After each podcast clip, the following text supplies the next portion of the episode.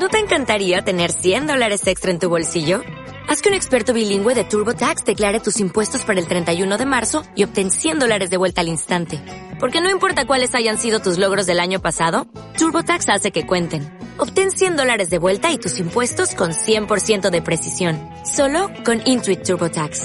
Debes declarar para el 31 de marzo. Crédito solo aplicable al costo de la presentación federal con TurboTax Full Service. Oferta sujeta a cambios o cancelación en cualquier momento.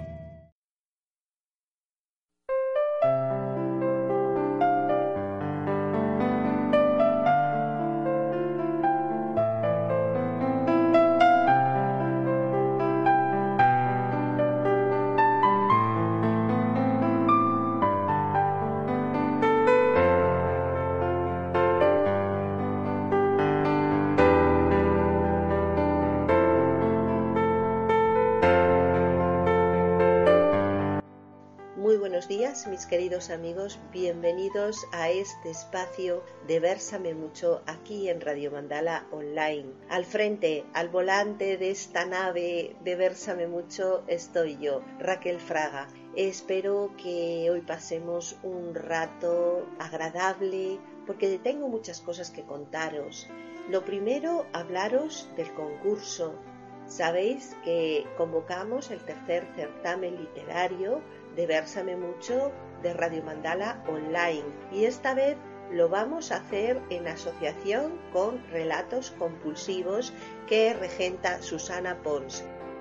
¿Qué significa esto? Pues significa que va a haber dos diferentes premios. Por un lado, los que estén en relatos compulsivos se van a votar unos a otros y de ahí van a salir ganadores y por otro lado en el jurado de Versame mucho vamos a determinar de entre todos los relatos y las poesías que se presenten, no solamente la de relatos compulsivos, sino todo el mundo que quiera participar de fuera, pues también va a obtener eh, un primer premio, esperamos que un segundo y un tercero, depende de la participación que haya. Pero de todo esto os voy a hablar más tarde.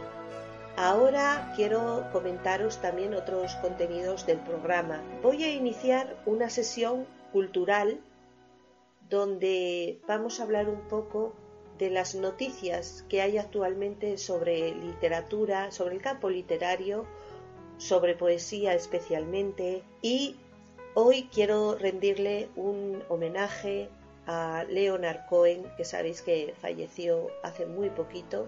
Yo admiraba mucho a esta persona, por lo tanto, bueno, pues quiero hablar un poco de él y leer algún poema. ¿Qué os parece? ¿Se presenta bien el programa? Pues vamos adelante. Empezamos escuchando muy buena música. ¿Qué tal un tema de Mónica Naranjo? Las campanas del amor.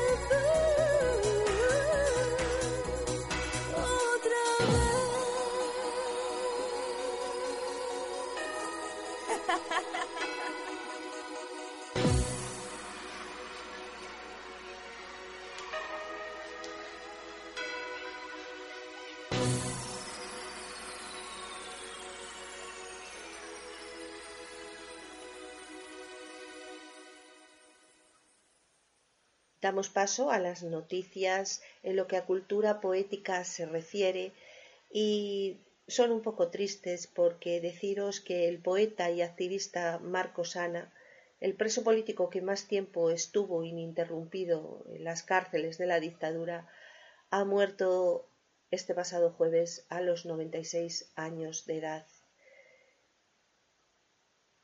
He recogido, bueno, algunas mm, cosas que habla de él, del periódico El Mundo.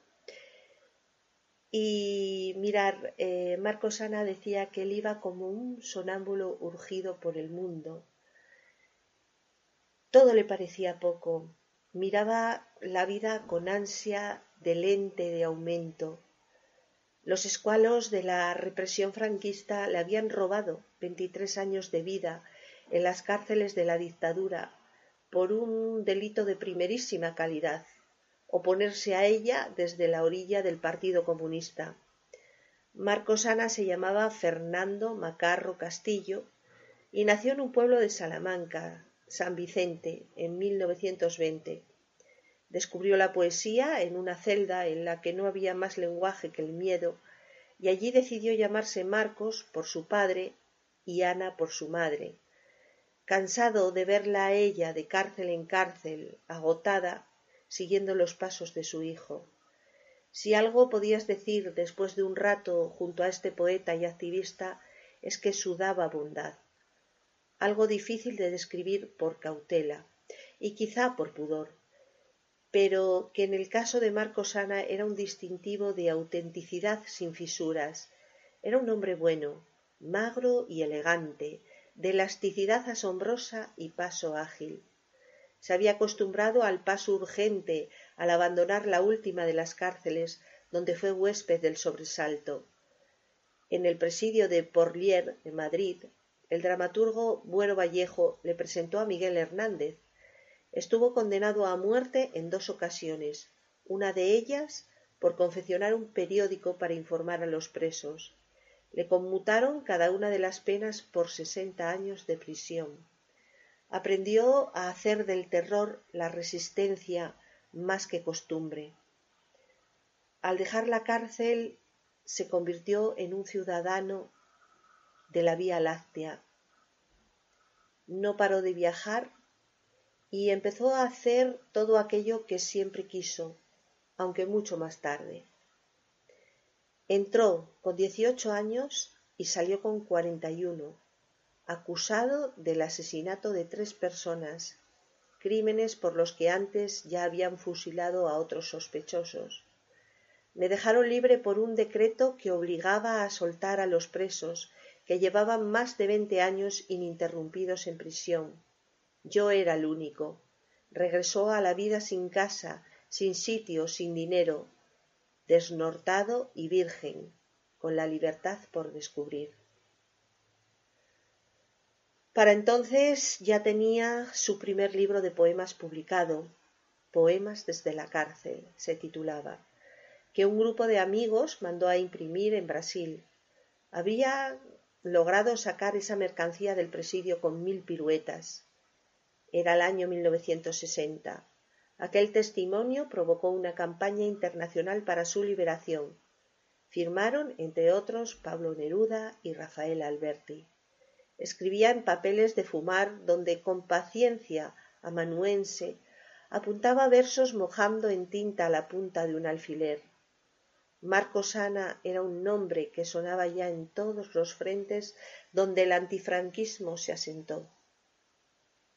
Cuando le abrieron el cerrojo de la calle, le dio un vértigo de aire limpio al que tardó en acostumbrarse. La libertad es bella y, de golpe, puede resultar venenosa. Al mes se fue a París como un evangelista insurrecto y regresó definitivamente en 1976. En Francia fue un activísimo eslabón de la larga cadena de exiliados por sugerencia del franquismo. Allí se vinculó al editorial Ruedo Ibérico, faro de costa de la resistencia española. Comenzó a vivir. Los últimos años de Fernando Macarro, Marcosana para la historia, fueron los de un hombre insaciable hacia las cosas del mundo, del entusiasmo a la protesta. Escribió unas memorias emocionantes más que emocionadas. Decidme cómo es un árbol, de editorial Umbriel. Fibroso y noble, fue un comunata de los que aún levantaba el puño cerrado en plan trofeo democrático hasta no hace mucho iba por la vida con la prisa del superviviente, como un pura sangre de recuerdos, sin un gramo de revancha en el galope. Pues esto es un poco una reseña que hacemos de este gran autor y ahora os voy a leer un poema precioso de él, pero antes vamos a escuchar un temita musical. Eh, hemos pensado por debajo de la mesa, cantado por Luis Miguel. Disfrutarlo mucho, que volvemos con ese maravilloso poema.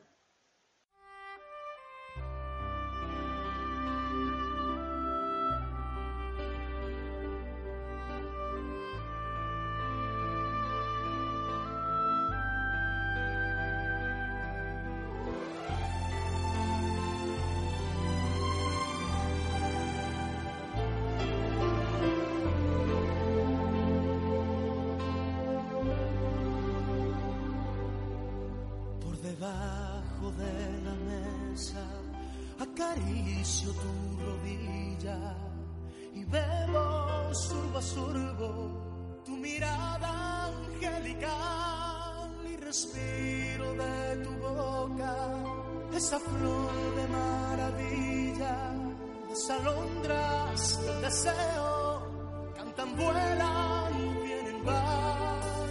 Me muero por llevarte al rincón de mi guarida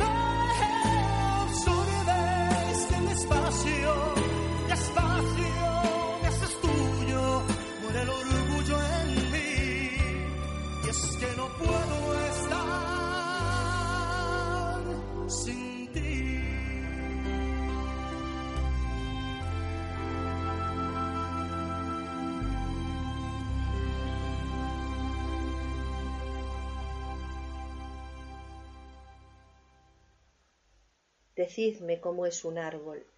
Ni un muerto, ni mil muertos, ni todos los muertos del mundo me pueden devolver a mí estos trozos de mi vida que yo he dejado en los patios y en las celdas de las cárceles. Lo único que me podría recompensar un poco la vida es ver triunfantes los ideales por los cuales yo he luchado, por los cuales ha luchado toda una generación.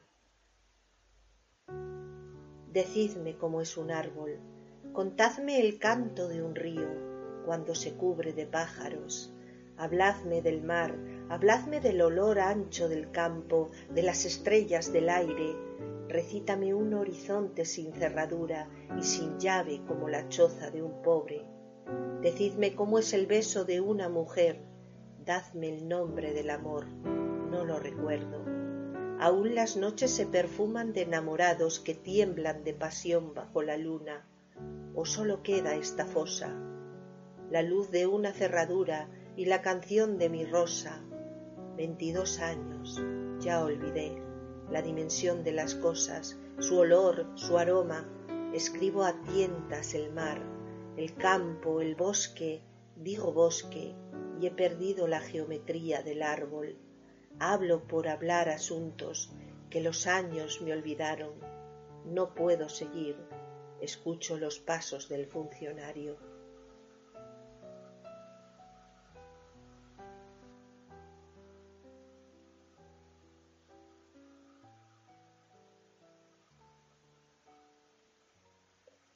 Para finalizar y para terminar de brindarle este homenaje al poeta Marcos Ana, me apetece mucho que escuchemos un poema de este autor, pero no declamado por mí, sino musicalizado por Inés Saavedra, que se titula Mi casa y mi corazón. Espero que lo disfrutéis.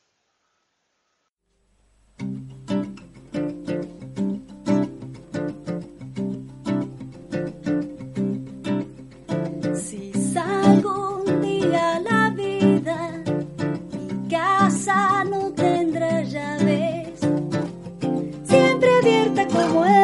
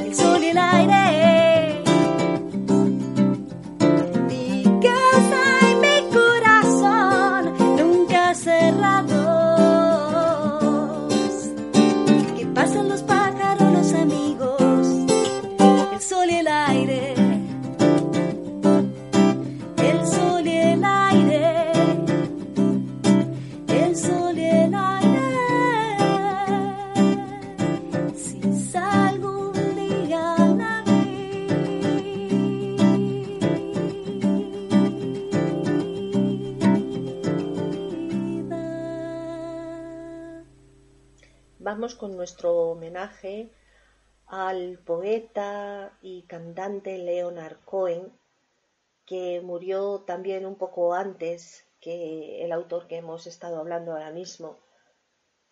Y ha muerto, desde luego, un gran poeta y un, no sé, un cantante diferente, con un estilo que marcaba, con un estilo, pues no sé, yo creo que todo lo que se hace diferente y se hace bien es lo que llega lejos. Entonces, eh, para rendirle este homenaje me he encontrado con un artículo en Letras Libres de lo que opinan tres músicos españoles de cómo les influyó la música de Leonard Cohen. Y Rafael Berrio dice, he sido un seguidor irregular y algo tardío de Cohen. El cantautor no estaba en nuestro canon fundamental de adolescencia, donde sí estaba Riet, Bowie y Dylan, por ejemplo. Sin embargo, conservo el primer álbum en vinilo que compré de él, Death of a Ladies Man, fechado en 1977 pero que seguramente yo compraría más tarde.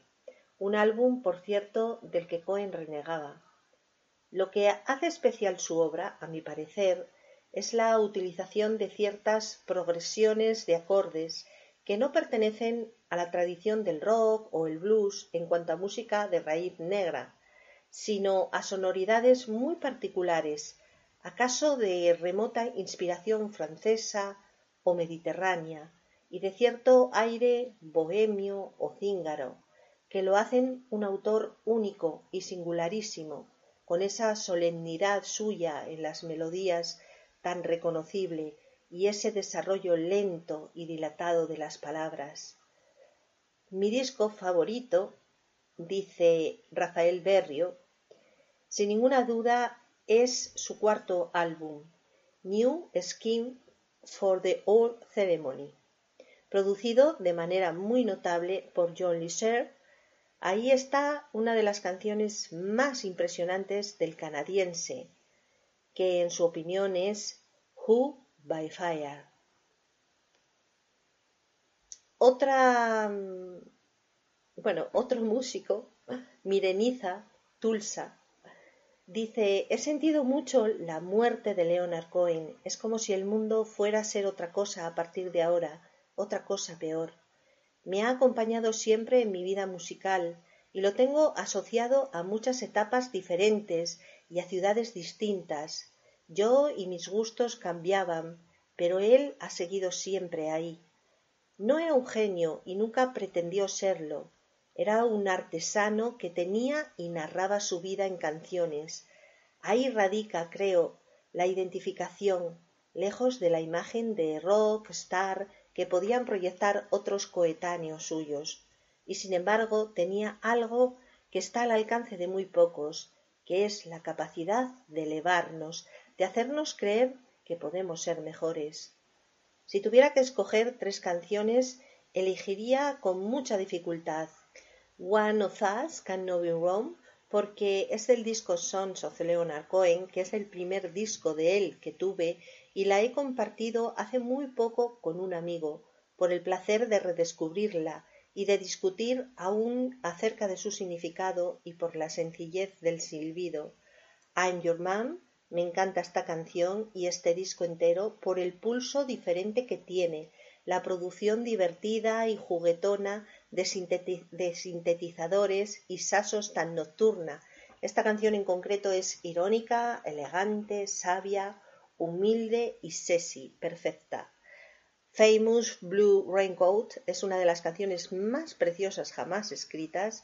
Las subidas en la escala que hace en el estribillo, tan típicas de él, que tienen un carácter casi místico y deja entrever su carácter, el amor por los detalles narrativos y por sus amigos. Otro día elegiría otras. Cohen ha sido para mí un referente musical y vital, me ha marcado como músico y como persona. No puedo decirlo de muchos extraños. Igual que Dylan y algunos otros y otras, es una especie de referencia casi familiar de alguien que va más adelante en un camino que casi no lo ves, pero aún lo ves. Y el último músico, Abel Hernández, el hijo, aunque recuerdo flipar de adolescente con un playback suyo en televisión cuando presentaba First We Take Manhattan con ese traje de chaqueta, en realidad descubrí sus primeros discos cuando tenía yo unos 19 años ya muy metido en Dylan y algún otro cantautor poeta, y supuso un tremendo impacto. Muy poca gente lo conocía en mi entorno. Me encantaba su manera de apergiar con la guitarra española, esa voz que luego se iría haciendo más y más grave, y sus letras con esa mezcla de distancia lírica, espiritual y conceptual tan intensa y humor e intimidad. También me interesaba mucho la producción, los elementos, los elementos orquestales o country y ese aire del Mediterráneo y Oriente Medio. De esos cinco primeros discos, incluido, aunque es otra cosa, el que le produjo Phil Spector a la fuerza, en cuanto me enamoré de él, empecé a leer cuanto pude de su obra literaria. Primero, Los Hermosos Vencidos, y cuando Fundamentos, Espiral, la reeditó o reimprimió, al menos durante algunos años no fui capaz de encontrarla, también su primera novela, El juego favorito. También pillé varios de los libros de poemas de cubierta negra publicados por Bishop. Algo que me fascinaba de Cohen eran las versiones distintas de los mismos textos. Sus libros de poemas a veces parecen cuadernos de bocetos, colecciones de intentonas fallidas. Sus canciones son como destiladas de esos bocetos, los mismos árboles más podados, a veces reuniendo varios, como si fueran injertos de unas ramas en otras. Me interesa muchísimo el Cohen de los ochenta también, y un poco menos el de los últimos tres o cuatro discos, pero siempre ha mantenido un nivel más que notable. Aún he podido, literalmente, escuchar el último. Es una influencia capital en los primeros tiempos de mi gala, desde luego, y en mi manera de escribir y cantar. Limitar a dos o tres canciones me parece simplemente cruel.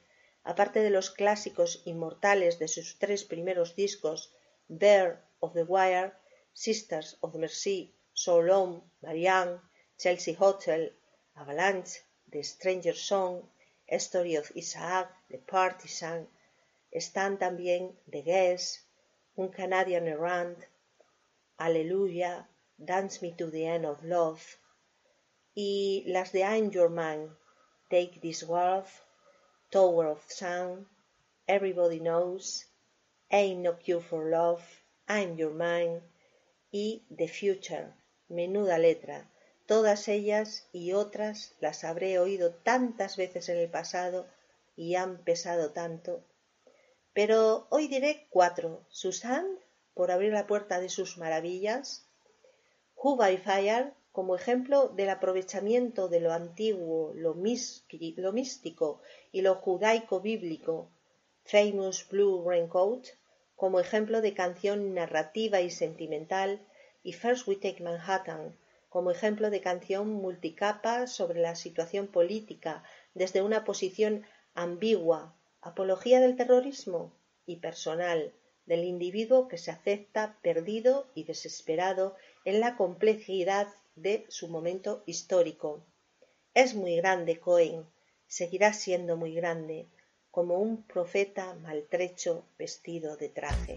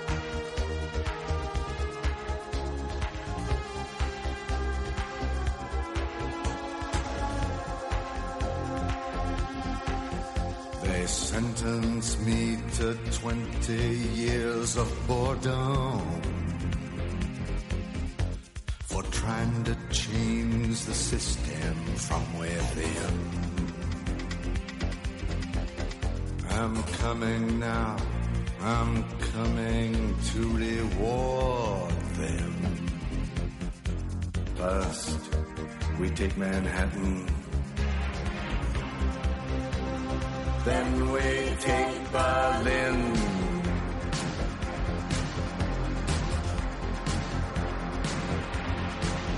I'm guided by a signal in the heavens. I'm guided by this birthmark on my skin. I'm guided by the beauty of our weapons. First, we take Manhattan. Then we take Berlin.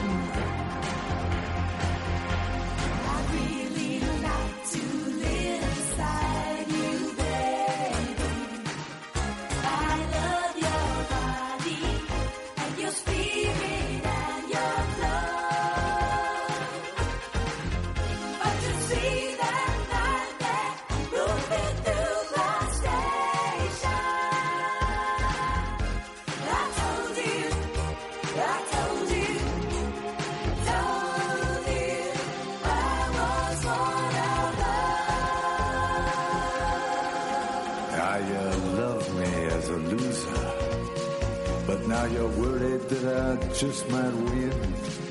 You know the way to stop me. But you don't have the discipline. How many nights I prayed for this to let my work begin. First, we take Manhattan.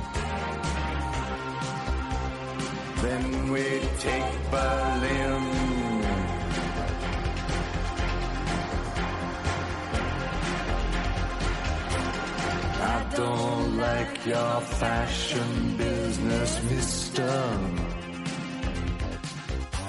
And I don't like these drugs that keep you thin. I don't like what happened to my sister. First, we take Manhattan. Then we take Berlin.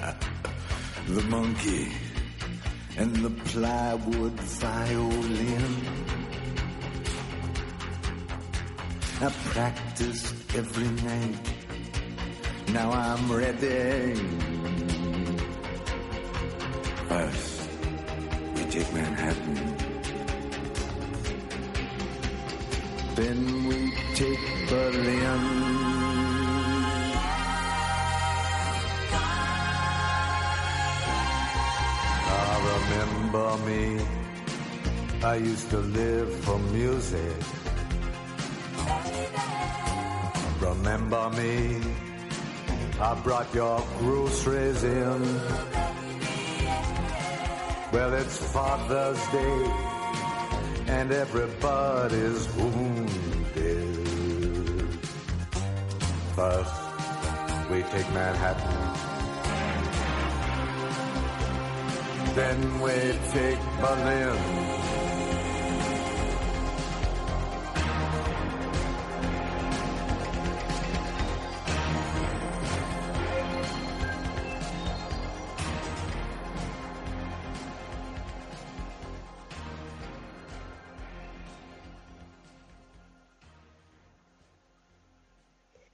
escuchábamos First We Take Manhattan, eh, que es del disco I'm Your Man de Leonard Cohen.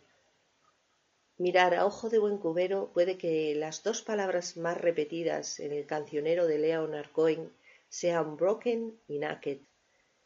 Todo escritor tiene sus palabras favoritas y estas parecían ser las de Cohen. Aunque parezca un abuso, en torno a estas dos palabras se puede parcelar toda la obra de este cantante y, poeta. Brocken evoca la idea de que el mundo está roto y necesita sutura, que los seres humanos somos seres caídos y astillados, intentando cerrar siempre una brecha, una fisura, escindidos por cien conflictos que sólo la gracia divina puede soldar. Nacket refiere al amor sensual, a los cuerpos desnudos de alborada, que se tocan, que irradian luz, que se ofrecen como promesa o premio. El cuerpo perfecto es el de la mujer, cuya belleza y posesión es quizá el único consuelo que el hombre cabe en la tierra, porque las canciones de Cohen tratan quizá más de mujeres que de amor. Una de las cosas que se descubren, no sin pasmo, tras muchas horas de vuelo con la música de Leonard Cohen, es que en realidad Cohen no tiene canciones de amor. ¿Cómo es así? diréis, ¿no? Porque canta tanto al amor, parece. Me refiero al amor romántico, Intenta buscar una canción de pérdida, no la vas a encontrar. En Cohen el amor es eh, sensual, erótico, variaciones sobre el sempiterno tema del cuerpo desnudo de la mujer, cósmico, sanador, trasunto de la gracia de Dios, no es seguro que Cohen haya conocido nunca el desgarro por la pérdida o rechazo de una mujer en concreto. Incluso si escuchamos la bellísima canción que le hace a Alessandra Levin, no es una canción de pérdida, sino de serena aceptación de la pérdida. Ahora voy a leeros un poema que bueno, va de amor, de ese amor que Cohen sentía y que se titula El amante después de todo. Mueres exactamente en esa actitud de burla, inmundo parásito de la vacía ordalía. Mueres exactamente con ese aspecto, en toda tu diarreica posesión de tu elevado rango.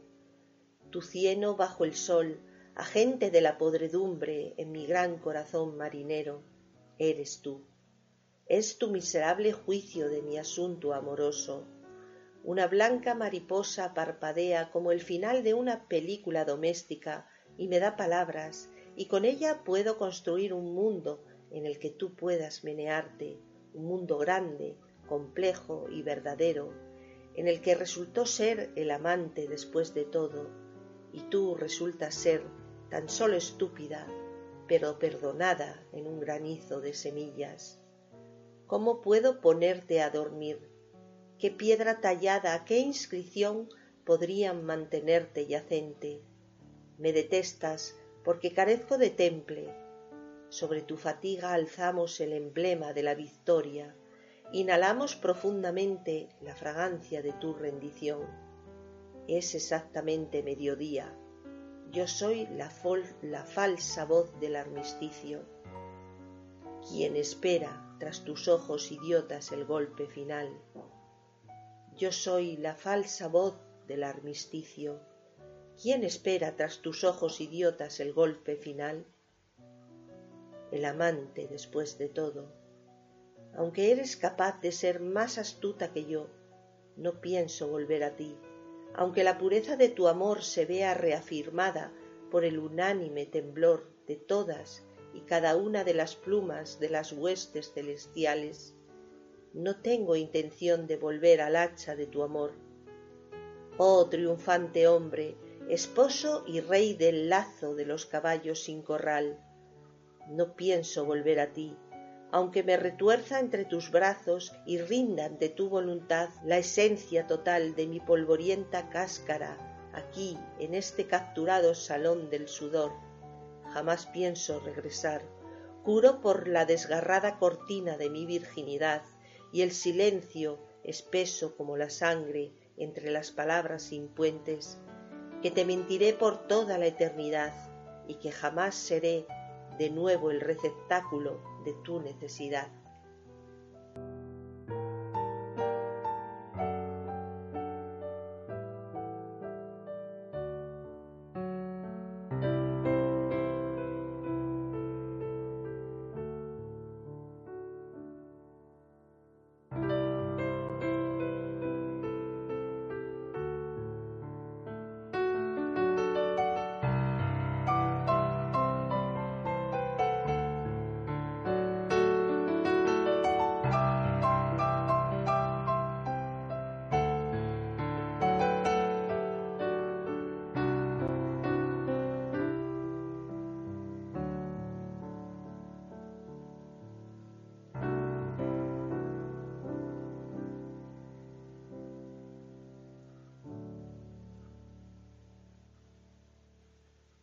Después de relajarnos con este bonito poema de Leonard Cohen y ya le despedimos y esperemos que allá donde esté siga escribiendo y siga componiendo tan bello como lo hacía en vida, porque ¿qué sabemos que hay detrás de la muerte?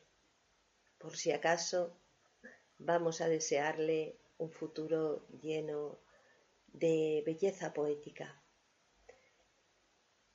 Y ahora vamos a relajarnos un poquito más y vamos a escuchar una canción de, de Vicio que se titula Enamórate. Y volvemos, volvemos para contaros qué hay en el tercer certamen literario de Versame Mucho de aquí, de Radio Mandala Online. Así que estar muy, muy atentos. Voy a daros las bases y después las voy a poner en la página de Versame Mucho para que las tengáis allí muy claras. Hasta ahora mismo.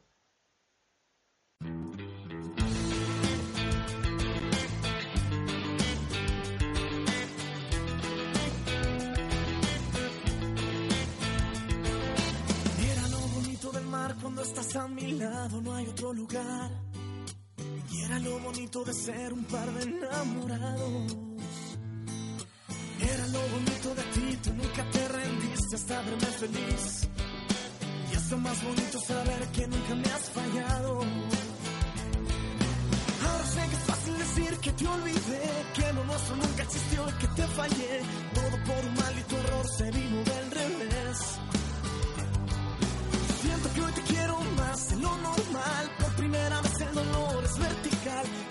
Se arriba el tiempo cuando tú no estás.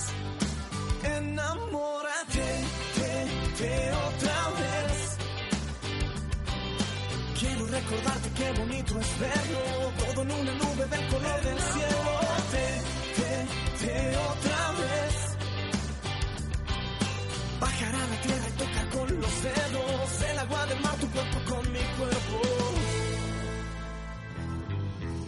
bonito del sol, siempre brillaba más y hacía más calor. Era el día más bonito si estabas conmigo. Era lo bonito de hoy, que es nuestro aniversario y esperando estoy. Y hasta me conformaría con ser solo amigos. Ahora sé que es fácil decir que te olvidé, que lo nuestro nunca existió y que te fallé.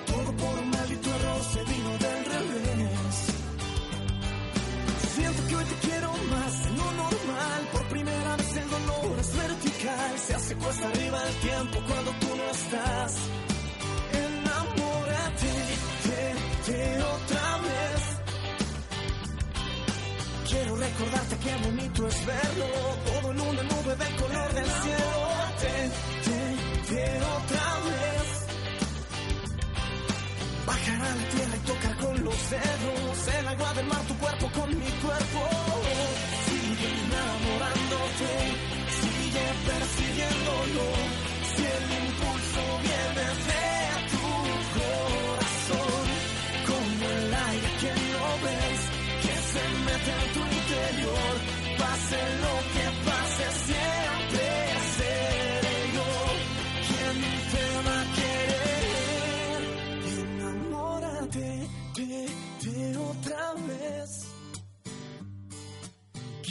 recordarte qué bonito es verlo, todo en una nube del color del cielo. Otra vez. Bajar a la tierra y tocar con los dedos el agua del mar. Enamórate.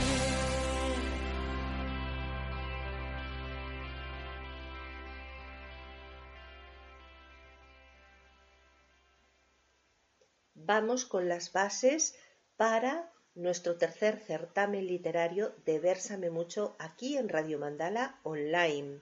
La tónica es parecida.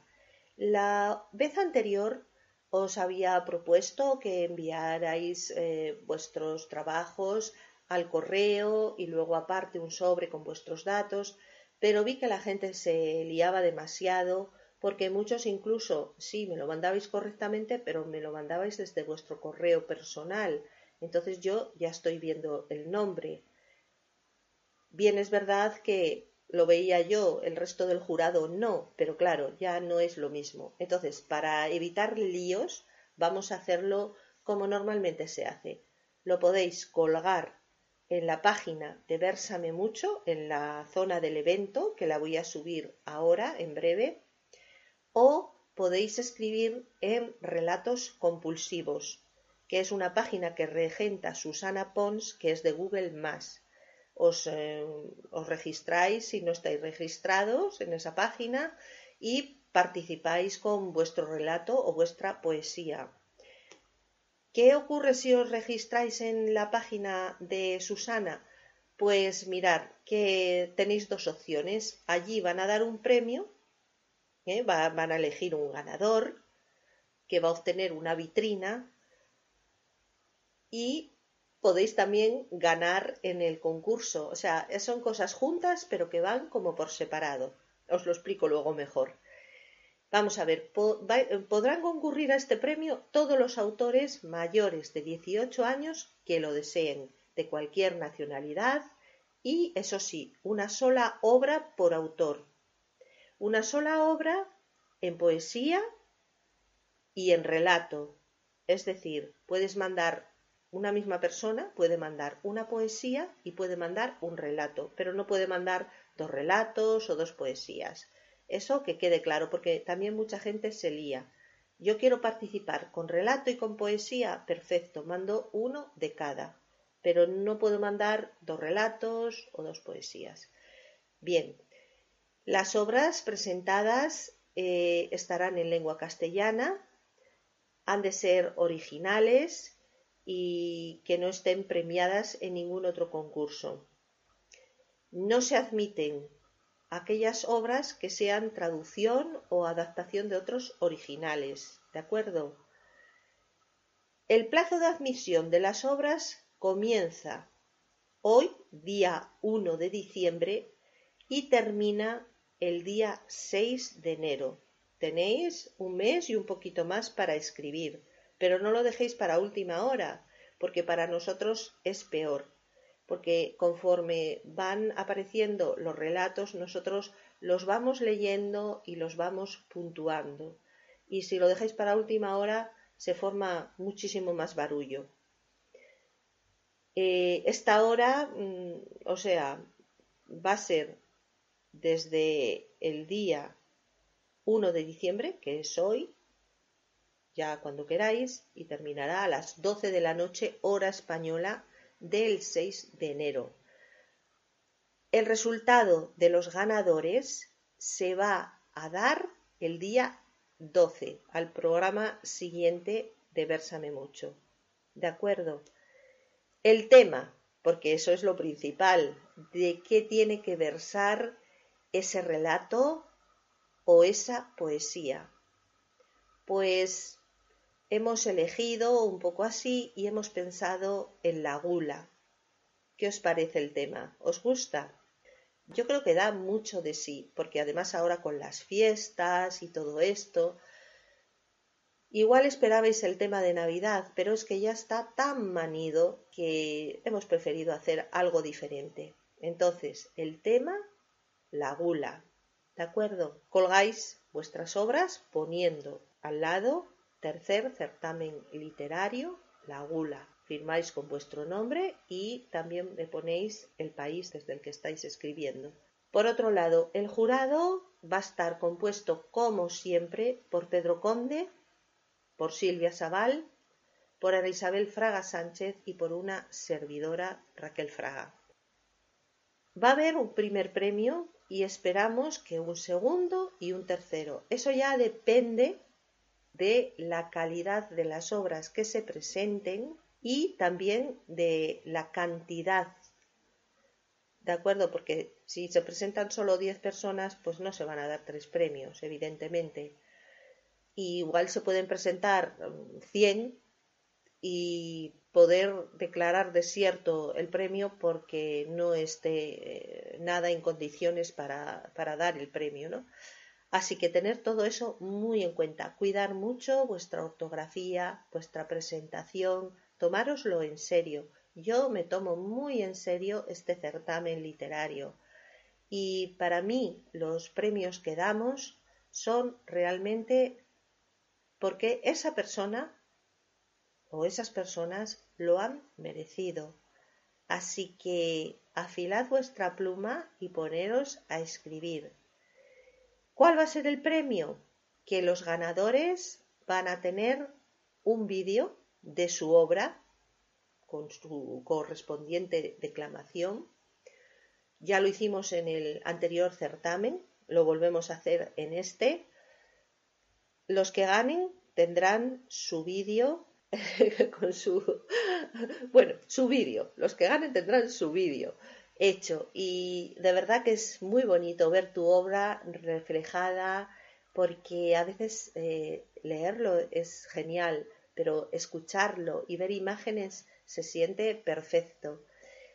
Así que nada, yo os animo a que participéis y a que pongáis todo de vosotros para que tengamos una dura batalla eligiendo quién va a ser el ganador. Por otra parte, en la página de Susana Pons, además de participar en nuestro concurso, van a participar en el de ella. Allí os vais a votar unos a otros, cosa que está también muy bien. Sois vosotros mismos quienes podéis em, elegir qué obra os gusta más o menos y a través de esa puntuación pues saldrá, un ganador o varios ganadores. ¿De acuerdo? Entonces tenéis dos oportunidades por partida doble. Aparte de que en la página de relatos compulsivos también eh, unas personas se ayudan muchísimo a otras cuando ven errores, posibles errores que, bueno, que se, a veces se cometen em, y es una gran ayuda, ¿no? Que te que veas claro, ay, mira, pues no, esto era así, ah, pues está mejor así, ah, fíjate, pues muy bien, genial. Eh, tenéis también esa corrección. Otra cosa, el relato que gane, eh, en la poesía ya es más difícil lo de corregir, mm, a no ser que sea la ortografía.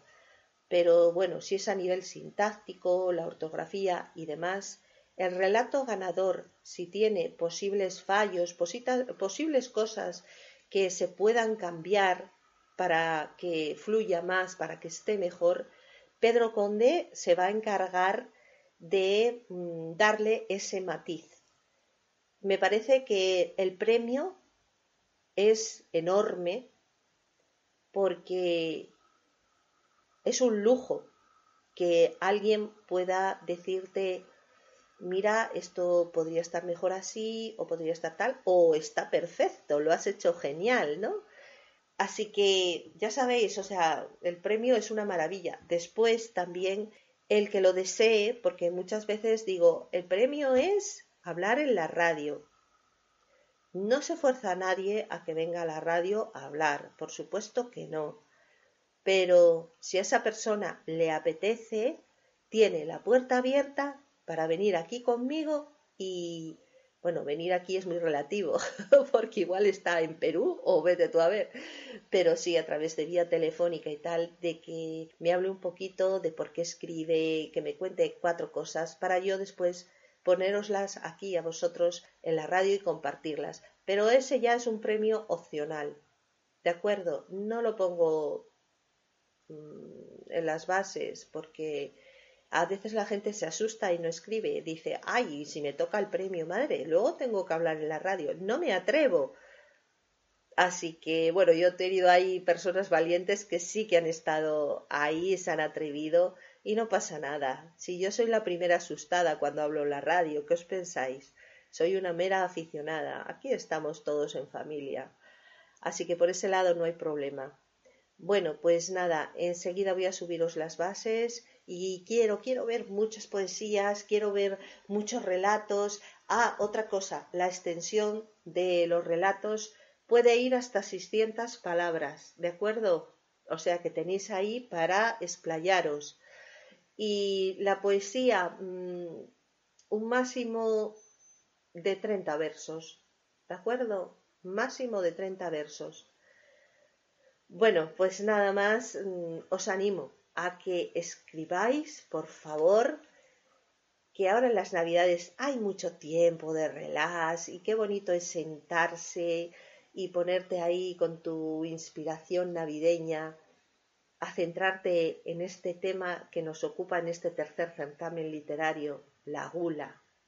Un beso a todos, corazones, y me despido de vosotros hasta el jueves que viene, que va a ser el último programa que haga hasta después de, de Reyes.